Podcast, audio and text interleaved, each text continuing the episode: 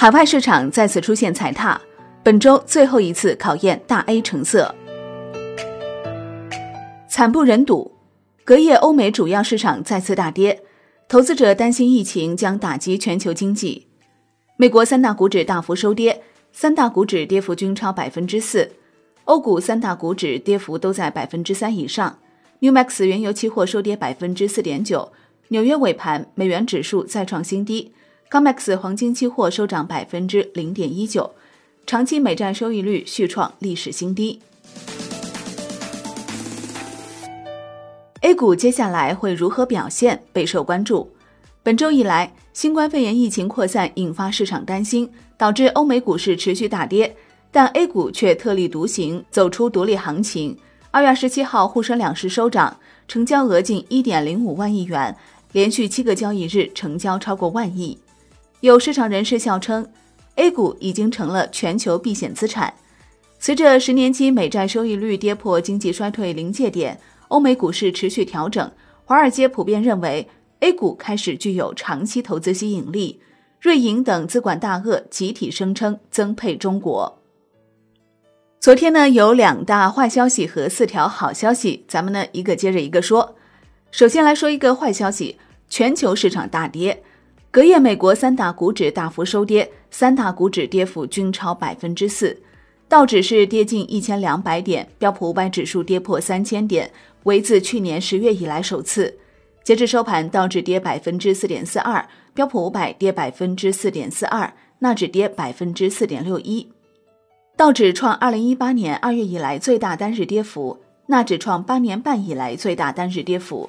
标普五百指数创二零一一年八月以来最大单日跌幅，欧股也是全线走低，亚太股市收盘也是全线下跌，国际油价全线下跌，Newmax 原油期货收跌百分之四点九，创一月二号以来新低，布油跌百分之三点四五，伦敦基本金属全线走低，COMEX 黄金期货收涨百分之零点一九，COMEX 白银期货收跌百分之零点六四。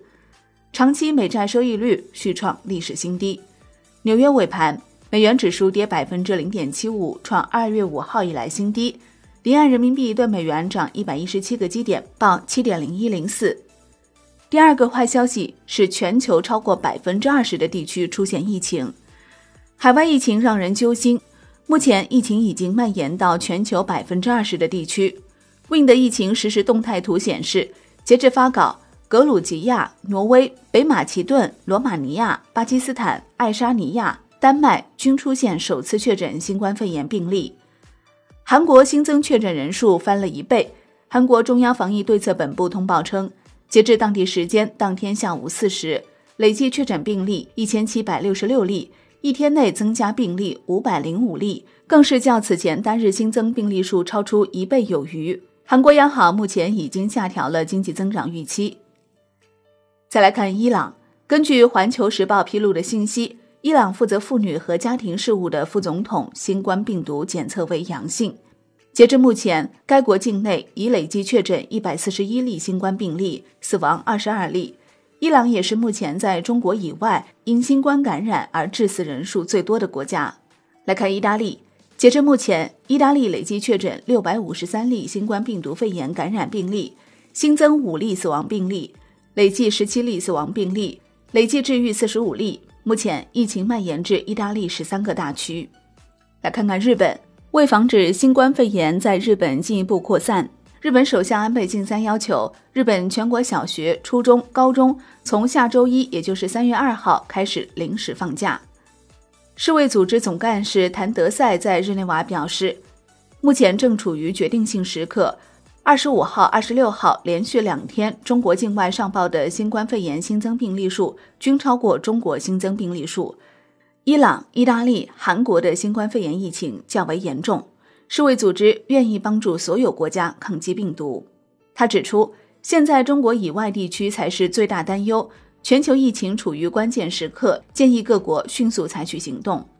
说完坏消息，我们再来看看国内。国内呢是好消息接连不断。第一个好消息，钟南山院士表示有信心四月底基本控制疫情。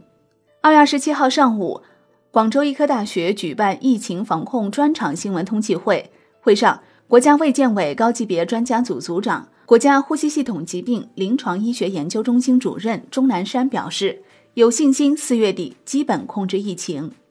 第二个好消息，央行还要择机定向降准。央行提出，在前期基础上增加再贷款再贴现专用额度五千亿元。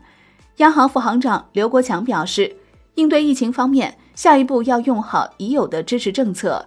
继续用好专项再贷款政策向中小银行倾斜，综合运用公开市场操作、常备借贷便利、中期借贷便利等货币政策工具，择机实施二零一九年普惠金融定向降准动态考核，释放长期流动性。第三个好消息，超十一万亿投资计划公布。近期，中央及地方出台政策，积极推动企业复工复产，推动重大项目开工建设。据不完全统计，近日。北京市、福建省、河南省、云南省、江苏省等地发布了二零二零年重大项目投资计划清单，总投资额合计逾十一万亿元，其中基建投资仍是重要部分。第四个好消息是，百亿私募扎堆扩军备战。根据中证报报道，高瓴资本近期通过旗下证券私募平台展开募资，这是该机构首次面向个人投资者发行二级市场产品。根据中国证券投资基金业协会备案信息，今年仅两个月，淡水泉新备案基金数量已经超过去年一半。景林资产、盘金投资、市场投资也纷纷备案新基金，筹集弹药。业内认为，积极备案新产品以及保持高仓位，表明私募对中长期的 A 股市场持乐观态度。好的，感谢收听，更多内容请下载万德股票客户端。我是林欢，财经头条，我们再会。